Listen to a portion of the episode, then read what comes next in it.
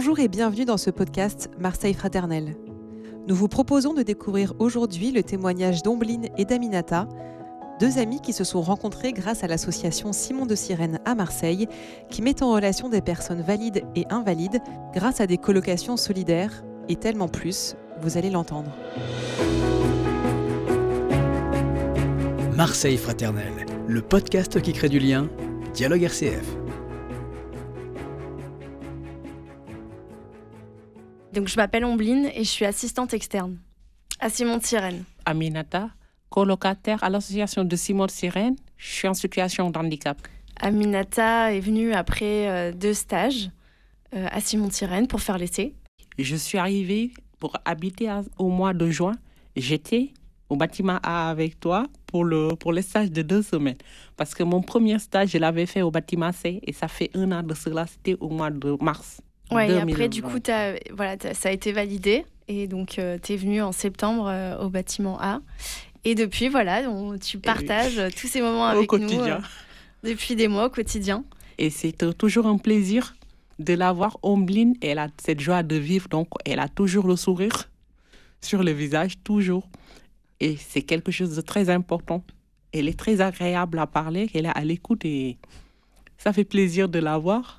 C'est vrai que quelquefois, quand elle a des jours de repos, elle nous manque, j'avoue, de voir son sourire et sa joie de vivre. Bah, merci Aminata, t'es trop chouette. En fait, j'allais dire la même chose de toi, c'est marrant.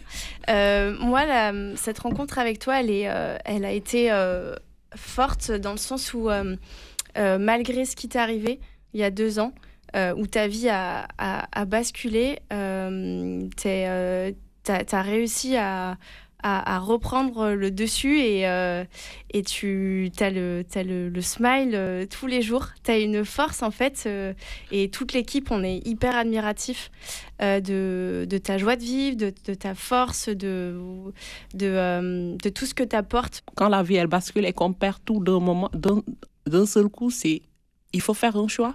C'est soit de se battre ou de se laisser aller. Et pour moi, il était hors de question de se laisser aller.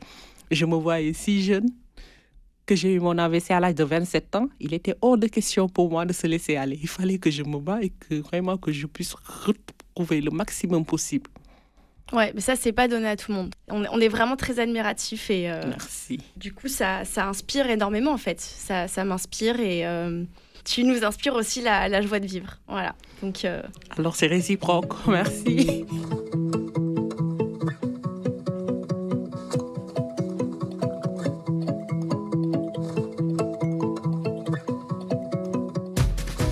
Aminata avait du mal à se réveiller et donc euh, nous demandait de l'aide en disant bah voilà j'arrive pas à me réveiller j'ai tel rendez-vous médical euh, euh, faut trouver un système. Et bah le système qu'on a trouvé c'est de la réveiller avec Maître Gims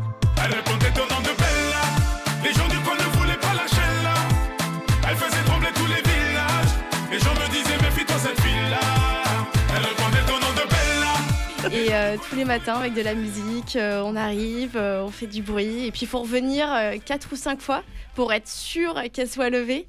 Et, et, voilà elle nous demande de vraiment rentrer dans sa chambre. Donc donc on donne le maximum. Et ça c'est la, le- la première chose qu'on partage avec Aminata le matin. C'est mon coup de soleil le matin, le coup de soleil que vous m'apportez le matin. Quand il rentre dans ma chambre avec la musique, au fait, je suis sous la couette, mais je danse.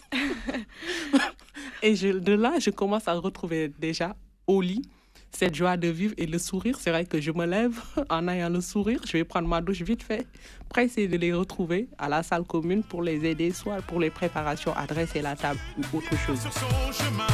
Nom de. Les gens du coin ne voulaient pas lâcher là. Elle faisait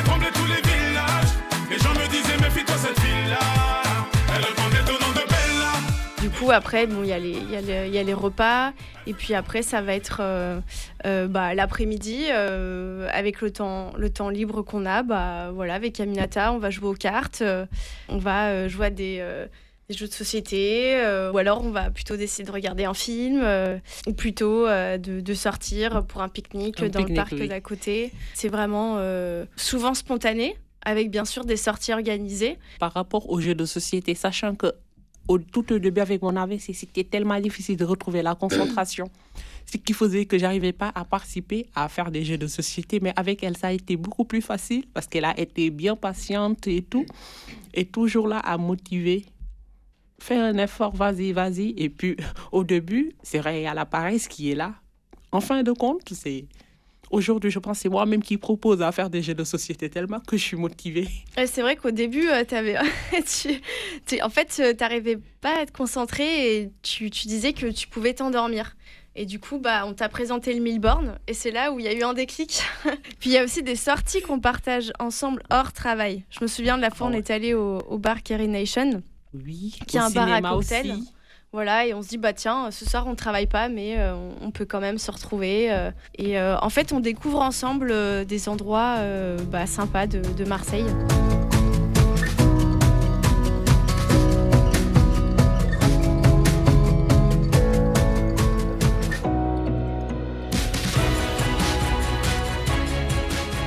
c'est plus seulement une assistante qui est là, mais c'est plus comme une sœur.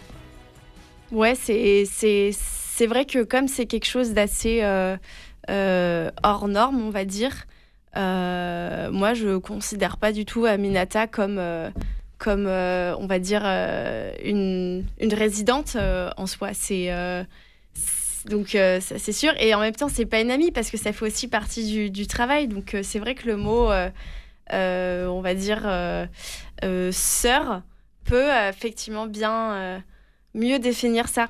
Parce que c'est vrai, moi, je me suis retrouvée malade en France sans famille.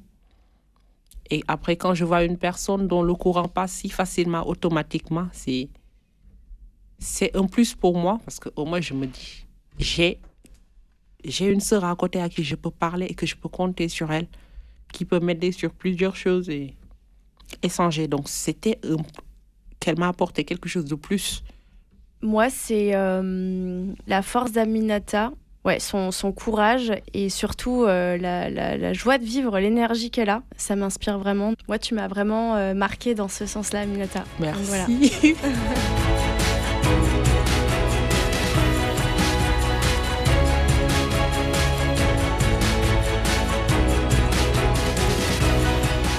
J'ai un projet de faire une réinsertion professionnelle et tout va dépendre de là.